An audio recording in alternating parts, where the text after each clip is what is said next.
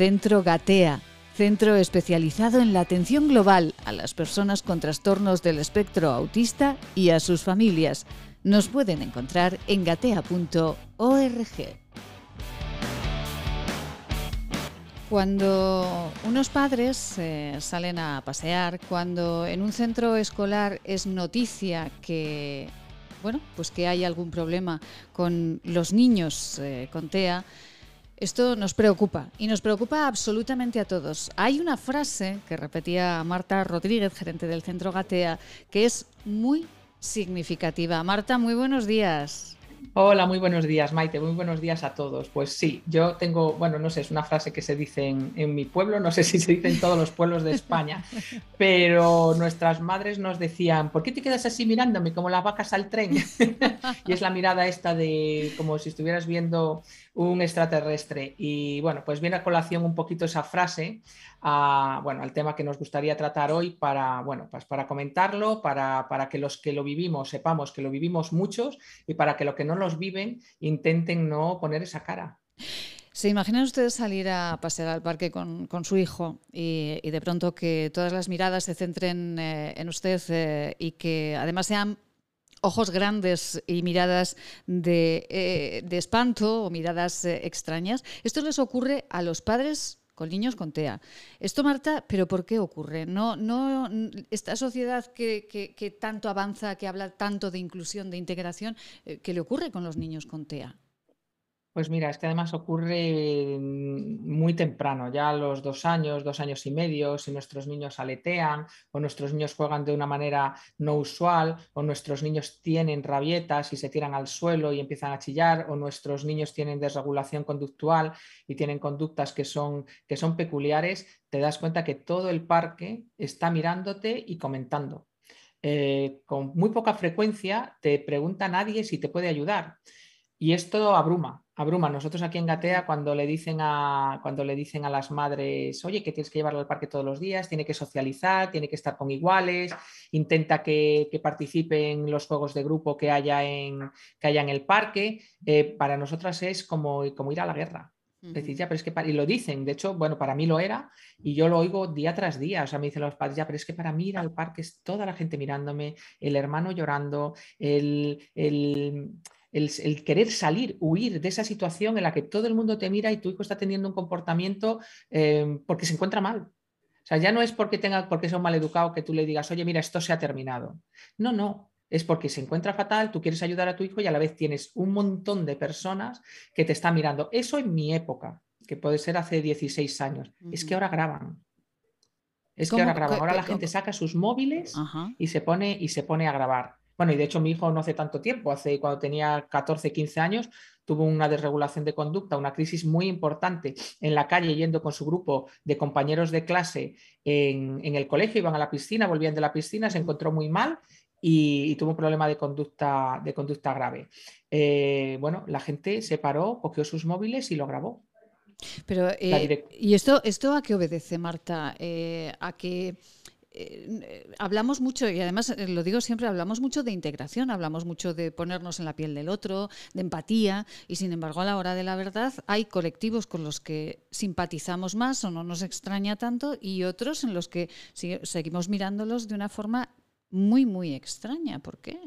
Sí, es que, bueno, y además hay un punto de, bueno, hay un punto que yo respeto y creo que no hay mala intención, que es de falta de información y lo que es extraño, el cerebro lo, focaliza, mm. pero eso es algo inherente a nuestra naturaleza. Si hay algo diferente, nuestro cerebro tiene que analizar si nos pone en peligro o no nos pone en peligro. En una sociedad occidental ya no creo yo que vayamos por la calle diciéndose peligro no hay peligro. Hay que decirle al cerebro, oye, estamos sin peligro y vamos a pasear eh, calmadamente. A mí no deja de llamarme la atención que una persona que lleva el pelo de punta pintado de verde, de amarillo y de rojo, con los pantalones rotos que en Occidente, donde te los puedes comprar sin romper, y unas camisetas que tú dices, ¿qué pone ahí? Eh, pasas como si no pasara nada y ves una persona que va a lo mejor aleteando o haciendo un ruido determinado o balanceándose y te tienes que quedar mirando. Yo entiendo que llame la atención, pero no entiendo por qué no le dices a tu cerebro, no mires, puedes ofender a esa madre, puedes ofender a ese niño, puedes ofender a ese hermano, tu mirada no aporta absolutamente nada y sí ofenden. O sea, es que mm, la frase que solemos decir las madres es que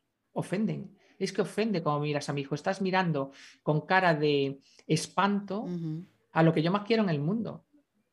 Es que eso además no, no, lo consentimos absolutamente nadie y, bueno, pues es absolutamente doloroso.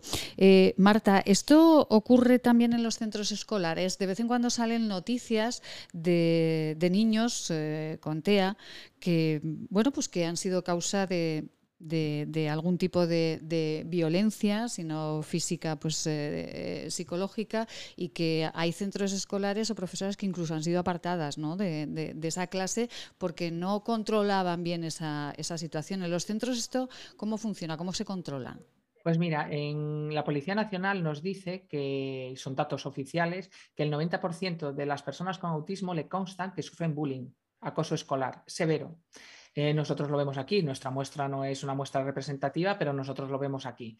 Como nuestros chicos eh, se les falta el respeto, se les excluye eh, por sus propios compañeros, incluso por, en ocasiones por el claustro. Vuelvo a decir, no veo mala intención, veo falta de información, falta de formación y también veo un poco de falta de interés. Es decir, oye, mm, vamos a ver, eh, si no sabes qué le pasa, infórmate sobre lo que es el autismo, por qué se comporta de esa determinada manera o llámanos para que vayamos al colegio. Nosotros vamos a los colegios a dar ese tipo de, ese tipo de información. También creo que hay algo a ver, yo creo que los niños son muy inocentes y a los niños les dices que, algo es bueno, tus hijos se lo creen. Somos también los adultos los que no vayas con el rarito, cuidado con el rarito, ese es el rarito, ¿no? Cuando el rarito es tu hijo, y yo, atención a esas madres de niños típicos, el rarito puede ser tu nieto. Entonces, o tu primo o tu sobrino, que en el bombo estamos todos. No hay, no hay personas que estemos en el bombo para que tengamos circunstancias complicadas y hijos que, a los que se les mira y se les increpa por la calle. Después hablaremos de, de, increparles por la calle. No, en el bombo estamos todos. Entonces, yo creo que el respeto, la empatía, el, ya no te digo la, actitud en relación a ayúdame, que muchas veces sí que necesitamos ayuda, es simplemente si no te interesa no me mires. Si no te interesa no me mires. Y en los colegios hay un problema muy importante que hace que los padres, em, mi hijo fue a, un colegio, a un colegio específico, específico para personas con autismo, donde esos problemas no se dan. Pero en los colegios ordinarios, él estuvo en ordinaria mis mayores preocupaciones no eran académicas, era la relación con los iguales y la relación con el equipo docente, con, el claustro, donde a Jorge no se le trataba de la forma adecuada. Y hay muchos Jorges. Y en Gatea tenemos un montón de Jorges. En grado 2 y grado 3, en grado 3 puede que ellos sean menos conscientes de ese trato del entorno, pero los chicos de grado 1 y grado 2 son muy conscientes de que les tratan mal y quieren arreglarlo y cuanto más lo quieren arreglar, como que se meten en más líos. Entonces yo creo que, es un tema de interés nacional. Hay miles y miles de niños con autismo que están escolarizados en ordinaria y que yo creo que sí que habría que dar formación en las universidades para que las personas que, que, hacen estas carreras de educación salgan con esta formación y ahora a los que ya están ejerciendo hay que explicarles pues cómo tratarles y como, bueno, ¿te acuerdas cuando estuvimos en el colegio de Bea? Bueno, pues eso es, eso es lo que hay que hacer. Eso, Decirle sí, sí, a los padres, a los profesores y a los compañeros, este es tu compañero con autismo, puede aportar mucho y hay que tratarle como un igual. Eso es lo que iba a comentar, que claro, hay, hay ejemplos clarísimos de que eh, esa eh, inclusión, ese, ese igual, eh, funciona perfectamente, pero claro, es a base de mucho tiempo, de mucha educación y de profesionales que, que se han formado y que saben perfectamente cómo hablar y cómo tratar el autismo, porque todos no sabemos. Claro, y no pasa nada. Es que quiero decir, yo quiero pensar que cuando si hay muchos colegios como los de BEA y somos capaces de, crear muchos colegios con los de BEA, lo que yo estoy contando ahora será historia o será noticia, porque tú decías, es que hay, noticia, hay una noticia que dice para las mamás de niños con autismo que esto ocurra no es noticia. Mira, yo cuento cuando voy a dar charlas por ahí, cuento mm, que yo he apostado con la directora de Gatea, pues es una, una, cerveza con un pincho de tortilla el día que vaya con mi hijo por la calle y alguien no se meta con él. Y todavía no se la he pagado y tiene 21 años. Son muchos días de muchos años. Es una hermana que lo pasa muy mal cuando, cuando lo ve, cuando lo vive y es una madre que lo sufre con dolor porque me cuesta mucho el, obviar esos comentarios, el obviar esas miradas y hay días que, bueno, pues cuando llevas 10 días y dices, que tienes un día malo porque has dormido mal, eh, pues le increpas, le dices a esa persona, pero vamos a ver, ¿te ha hecho algo? ¿Hay algo que justifique ese comentario ofensivo que has realizado? Y en el caso de mi hijo tengo la suerte de que él no se da cuenta, pero es que alrededor de él estamos su familia, que lo sufrimos. Pero no es posible que no haya ningún día de 365 donde salga a la calle y alguien no haga un comentario. O sea, psicológicamente para los padres es matador. Tiene que ser durísimo, Marta, eh, pero ¿increpan de verdad? Sí, sí, sí, sí. Sí, sí, sí, sí, sí. Yo tengo la suerte de que mi hijo mide 1,90 y, y, es enorme, y entonces impresiona mucho. Pero sí, sí, le, le, insultan, le faltan al respeto, le, se ríen de él. Y yo hablo de mi caso personal, pero si es que salgo con, con nuestros niños de Gate a hacer alguna actividad al supermercado que tenemos enfrente, nosotros trabajamos mucho en contexto natural porque entendemos que es ahí donde hay que hacerlo y, es que es como si pasara el circo del sol. O sea, se te queda mirando todo el mundo, todo el mundo tiene que hacer un comentario sobre, sobre nuestro niño y no son comentarios agradables. Entonces es como, vamos a ver, em, esto, esto empieza, Maite, yo es que además lo creo en, casi todas las áreas de la sociedad. Esto empieza en las casas, hay que empezar a educar a los niños en la diversidad, en que no todos somos iguales, es que, que, que, que ser diferente es lo normal, también los niños se permitirán sacar de ellos lo que les hace diferentes y, mm. eso les hace, les hace mejores y después al respeto al prójimo, después a los coles. Primero, yo, por, por mí el orden es este, primero en las familias, si mi hijo se ríe de alguien, mi hijo, mi hija, imagínate un, un hijo normotípico que va por la calle, ve a un Jorge y se ríe. Yo le llamo la atención, le digo que eso no se hace y le aplico la consecuencia. Es decir, educo a mi hijo a que tiene que, que respetar la diversidad y a todo tipo de personas. Después en los colegios, estando nuestros chicos con autismo en los coles, hay que decirle a todos los compañeros, oye, es un compañero más, tiene unas necesidades especiales, vamos a intentar, vamos a tenerlas en cuenta y vamos a intentar incluirle en todas nuestras actividades, adaptándolas como se tienen que adaptar. Si estas dos cosas ocurren, lo que está ocurriendo ahora por las calles va a dejar de ocurrir, pero es duro, ¿eh? Y son 16 años y las cosas de momento no han cambiado. y ya lo de grabarlo con el móvil, mira, lo de grabarlo con el móvil es que además debe ser hasta legal. No, no, tengo, no tengo ni idea, pero que graben a tu hijo con una crisis de conducta, golpeándose la cabeza y golpeándose a sí mismo en un vídeo para después pasárselo a sus amigos, compañeros por WhatsApp o colgarlo en redes, es abrumador cuando lo vives. O sea, es abrumador porque tú estás a atender a tu hijo y quieres llamar a la policía y que detengan a esa persona. Es, se pasa muy mal, ¿eh? Marta, ¿cómo podemos... Eh, bueno, es durísimo ¿eh? lo, que, lo mm. que cuenta Marta Rodríguez, gerente del Centro Gatea y madre de, un eh, chico, con, de un joven ya con TEA.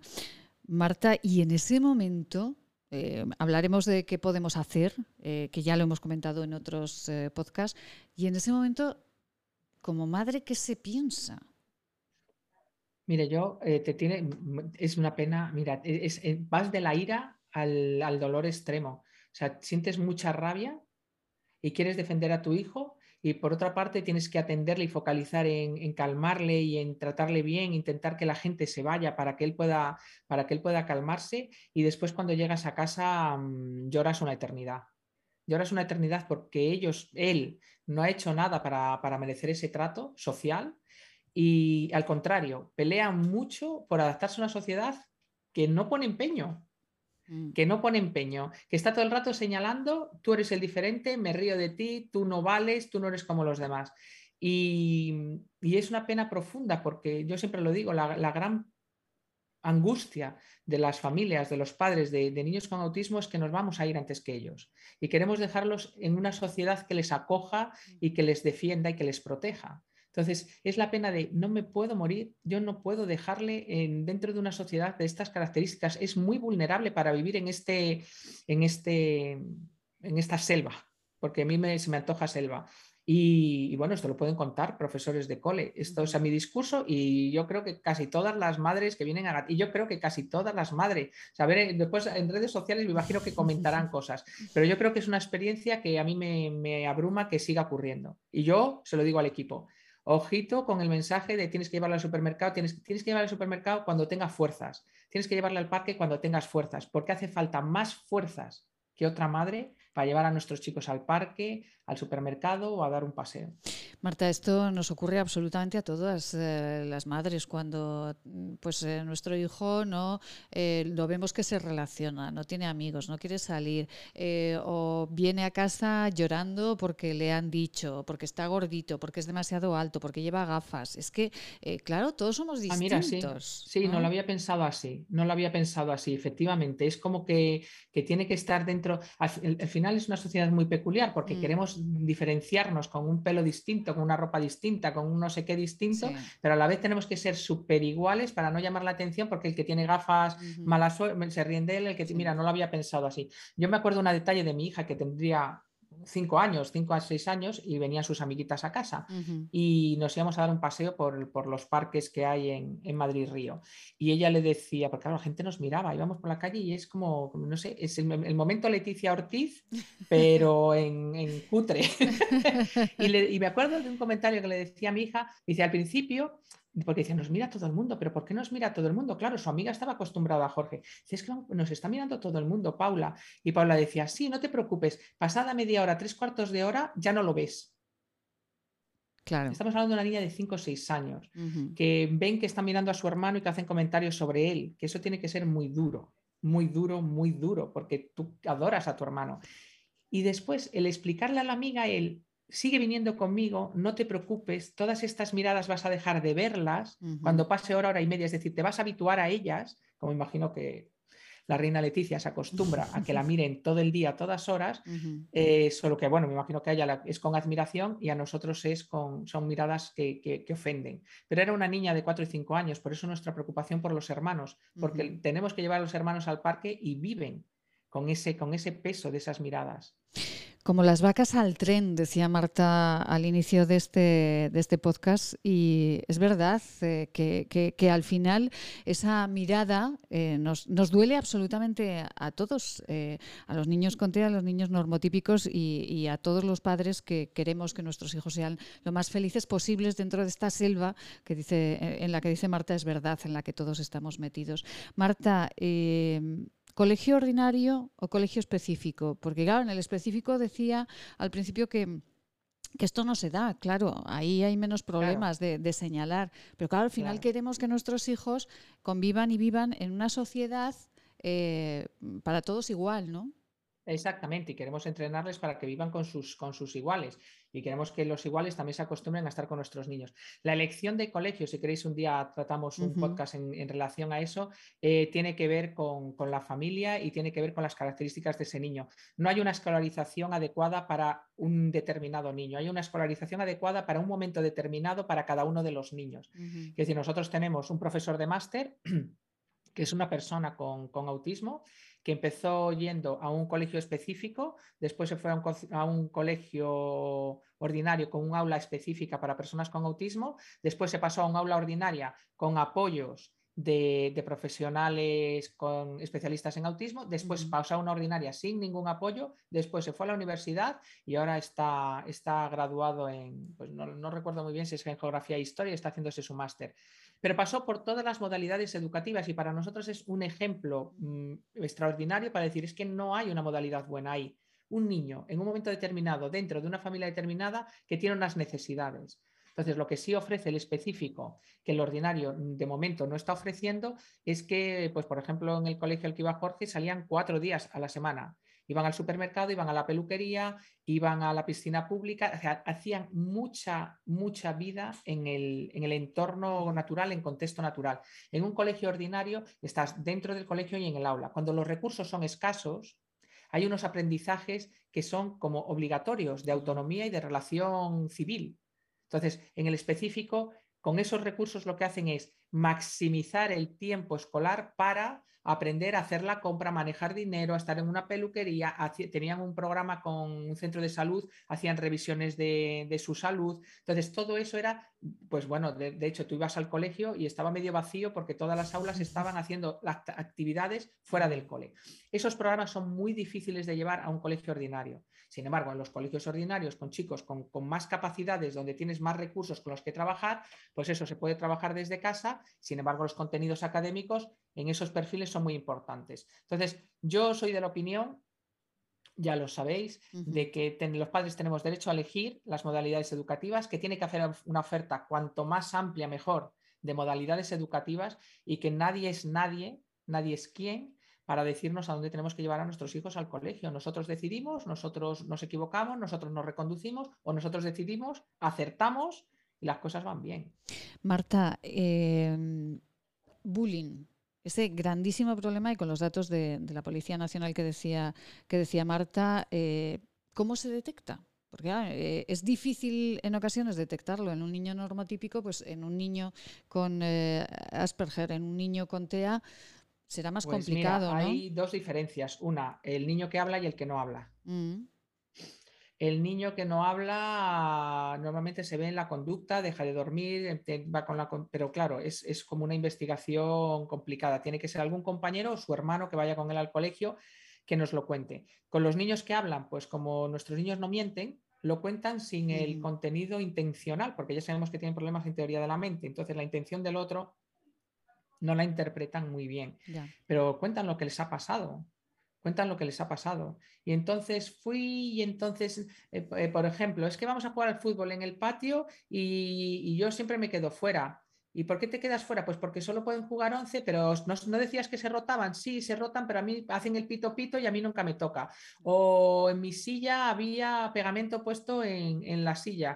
¿Quién puso el pegamento? Pues alguien que sin querer se le cayó. No ven la intención porque no tienen teoría de la mente. O eh, estoy haciendo muchos amigos esto ha ocurrido, porque estoy haciendo muchos amigos. ¿Por qué? Dice, porque me hacen corrillo, yo digo cosas y ellos se ríen. Entonces entiende que es que está haciendo amigos porque, porque, porque, la gente se está riendo y él tiene esa interpretación y realmente se están riendo de él. Entonces, nosotros le explicamos lo que hay, nosotros les hacemos lo que llamamos historias sociales, donde cuando ocurren ciertas cosas, le decimos las posibilidades que tiene. Pues posibilidad de hablar con tu amigo, después posibilidad de hablar con tu profesor, con el cuidador del patio y contarle, como ellos, es que ellos cuentan las cosas, eh, hablo en términos generales, sin, no como nosotras que decimos, es que se rió de mí. No, él lo cuenta sin esa intención. Se rieron y después él interpreta que como reírse es guay y yo hablo y ellos se ríe, pues lo que está pasando es guay, ¿no? Entonces, bueno, pues y después en, contadas ocasiones, pero también ocurre, y eso hay que decirlo, hay profesores que no tratan bien a nuestros chicos. Y eso ahí hay que, hay mucha gente que está mirando para otro lado y yo creo que hay que decir que ocurre. Nosotros tenemos dos casos aquí en Gatea, por eso hablo de que sé que ocurre. Y después, si un profesor trata mal a un niño con autismo o sin autismo, si eso ocurre es porque hay otros profesores, directores, orientadores que están mirando para otro lado. Entonces yo sí que animaría a que las cosas ocurren cuando una persona lo hace mal y muchas miran para otro lado. Y lo hace mal todo el mundo, el que lo hace y el que mira para otro lado. Y las denuncias están para hacerlas y los claustros están para, para denunciar y las comisarías también. Entonces todos tenemos la obligación moral de defender a nuestros niños con autismo y sin autismo. El bullying existe y existe en los niños normotípicos también. Entonces, esto ocurre porque hay mucha gente que mira para otro lado y hay que dejar de mirar para otro lado. Marta, ¿Qué hacer? ¿Cómo hacer eh, para eh, cuando nosotros eh, vamos con nuestro hijo y nos miran cuando tiene una, crisis? claro, enfrentarte al que está grabando el móvil es acrecentar, se lo decimos, se lo explicamos, lo dejamos. ¿Qué hacemos en esa pues situación? yo en ese momento priorizo. Y mis madres, mis padres priorizan y la prioridad es atender a tu hijo. Esa es la prioridad.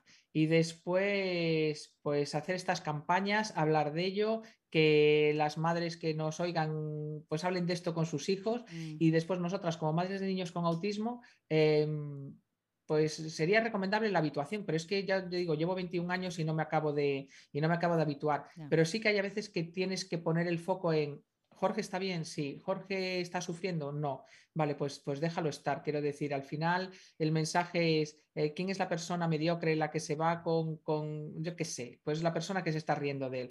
Cuando tu hijo sufre, no sé ni dar un consejo, Maite. No, o sea, no soy capaz de empatizar con esas madres que son muchas que se ríen de sus hijos y sus hijos sufren, porque eso es, para ese niño es un trastorno de ansiedad, un trastorno de... y ocurre, ¿eh? Los niños adolescentes con TEA de grado 2 y grado 1 suelen tener como comórbido un trastorno depresivo, un trastorno de ansiedad, porque se sienten raros porque el entorno los, los está haciendo sentir raros, claro. Marta, para finalizar, necesitamos muchas campañas, igual que se han hecho campañas con otros, eh, bueno, pues con, otros colectivos. Necesitamos campañas eh, institucionales, necesitamos que los coles, pues por ejemplo, atiendan a, los profesionales del centro Gatea que encantados van al colegio y sus psicólogos, sus terapeutas, eh, pues explican cómo convivir con esos niños con TEA para que la convivencia sea de la mejor calidad posible para para, todos. Eso empezar por ahí, empezar poquito a poco, empezar por los yo ya sabes que soy muy fan, yo soy muy fan de la educación y de la información y de la formación, soy muy fan. Creo que todo va y de la familia. Entonces yo creo que todo tiene todo va por ahí, en educar en, dentro de la familia y en los colegios. Y después, como nuestros podcasts son súper optimistas, no queremos tener hoy el día de, bueno, y al final la vaca al tren no deja de ser una, una, expresión graciosa, es la de, bueno, hagamos todos el esfuerzo de no mirarnos constantemente viendo el, mira qué gorda está esta, mira qué, qué, bajita es esta, mira qué bizca es la otra, qué nombre que no, que es que aquí cabemos todos, que todos somos geniales, que es que, es que vivir es, una auténtica maravilla, que todos aportamos a esta sociedad, que lo, pues eso, como decía Gregorio Marañón, que es que, lo diferente es lo normal, somos todos, todos absolutamente diferentes, pero tenemos que aprender una norma de educación y es a no mirarnos como las vacas al tren es a, respetar lo diferente, que todo está bien, que tú no sabes por qué esa persona está gorda o delgada, que tú no sabes por qué esa persona es baja o alta, porque tú no sabes por qué ese niño lleva gafas o no. Es todo está bien y sobre todo todos estamos en el mismo bombo, en el bombo de los que hemos tenido la suerte de estar vivos, que es la gran suerte que estamos vivos, y, ahí, y, métete en el bombo del que quiere ayudar al prójimo. Ese es un bombo chulísimo en el que cuando veo algo que, que me llama la atención, pregunto, ¿te puedo ayudar? Si mm. la persona te dice, pues mira, no, pues fenomenal, te vas y si no quieres, te puedo ayudar, sigue con tu vida, sigue con tus cosas, focaliza en ti, en tus, en tus, en tus necesidades y en tu disfrute de la vida y a ser feliz, que esto va de ser feliz. No hay que ser feliz porque el otro tenga más problemas que tú, hay que ser feliz porque has venido al mundo a ser feliz. Y ese es, ese es un poquito el, yo creo, el mensaje positivo, Maite, porque nosotras lo somos y siempre queremos dejar el, pues eso, el mensaje de merece la pena vivir, merece la pena ser feliz, no focalices en el otro, focaliza en tu, en tu felicidad y vamos allá. Claro que sí, si puedes ayudar, ayudas y si no, pues sigue tu camino y disfruta de tu vida, que es lo más importante. Eh, como nos dice Marta Rodríguez, gerente del Centro Gatea. Marta, como las vacas al tren, bueno, ese pueblo, ese pueblo gallego de Marta, ¿cómo es? Tiene que ser precioso, ¿no? Pues sí, mira, Puebla de Cibes es un pueblo muy bonito de la provincia de Orense, hay muchas vacas, bueno, ahora cada vez menos, y, efectivamente, cuando, cuando pasa un tren, se quedaban como así, ni se subían al tren, obviamente, la vaca no se subía al tren, y, y nunca se acostumbraba, y nunca se acostumbraba al tren. Ser vaca debe molar mucho porque es levantarte, comer, dormir y dar leche. Entonces, olvidémonos del tren que está pasando y pasa constantemente y disfrutemos del pasto, que el pasto está para nosotros y merece la pena comérselo. No se puede decir mejor. Marta, feliz día, muchísimas gracias. Muchas gracias a todos, un beso enorme.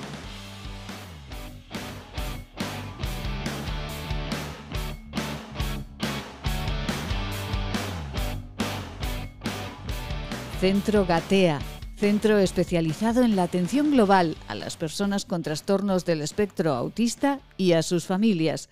Nos pueden encontrar en gatea.org org.